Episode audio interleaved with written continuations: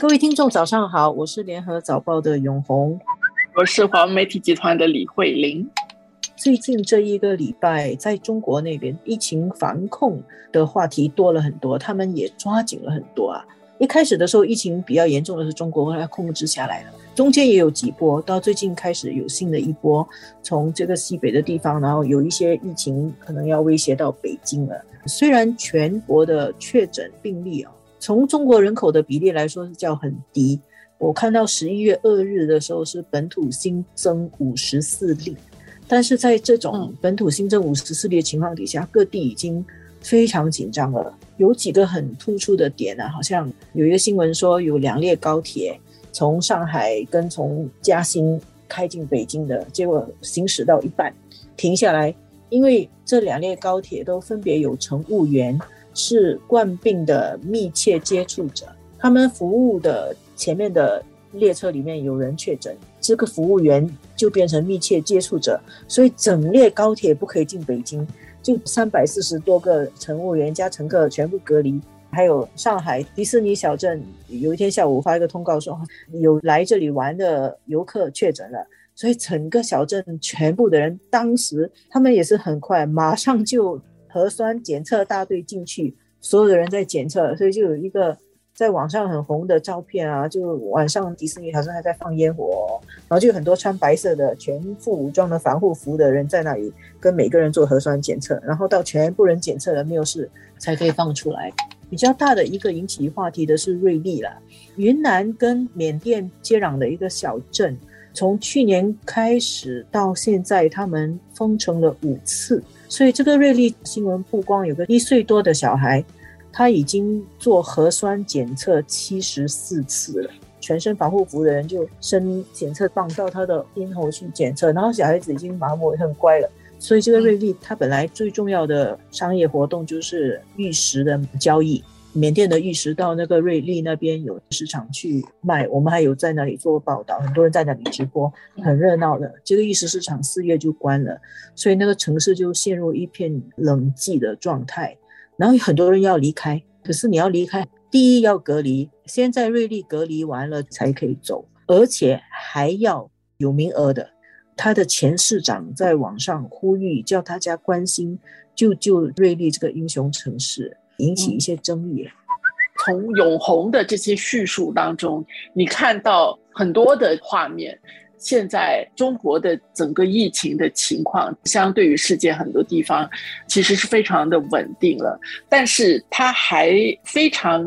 严格的在管控，十四亿人口里面有五十四例确诊，但是它的整个反应，那个整个力度大到有时候让人觉得是有点滑稽的那样的一种场面。但是我觉得这个滑稽里面，有时候又让人会笑中带泪的。我这几天在想这个中国的情况，因为很多人现在都在谈的就是中国的清零的政策，人家会觉得中国应该要与病毒共存，因为中国内部有很多人其实希望安全，但是也有很多人因为经济太长时间不开放也撑不住，所以中国内部也有压力，是希望它开放的。但是我觉得，我们倒回来看这些情况，我觉得有一个根本的，就是当中国认真起来的时候，包括他采取的一些方式，包括所谓的有疏失的时候，他要问责的，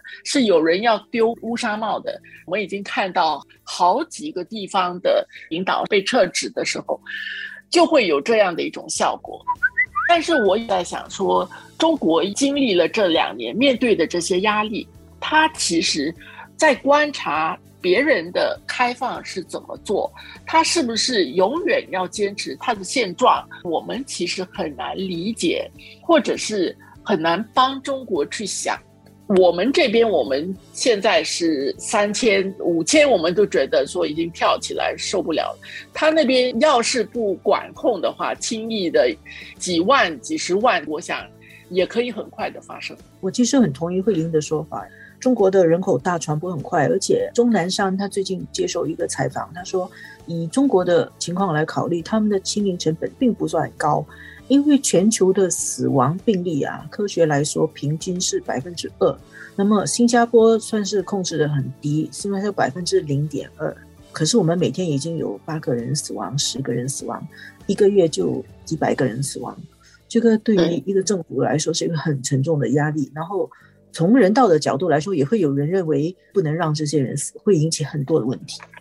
它内部会有很多的问题，而它外部，我绝对相信，如果中国的确诊病例迅速的增加，它的死亡病例也增加的很快的话，其实外部会给他施加很大的压力。摸着石头过河这句话，现在在新加坡老是重复的在说，也说新加坡是按照自己的模式在进行着。但是我想，中国他们也要摸着他们的石头过河，他们的石头是不一样的情况。我想说，整个开放每个国家，他得走出他自己的模式来，他会有他不同的考虑。它不同的应对的方式，所以现在世界说是与病毒共存，中国要怎么样的与病毒共存？他要选择怎么样的方式？我觉得最了解自己的情况的其实是中国，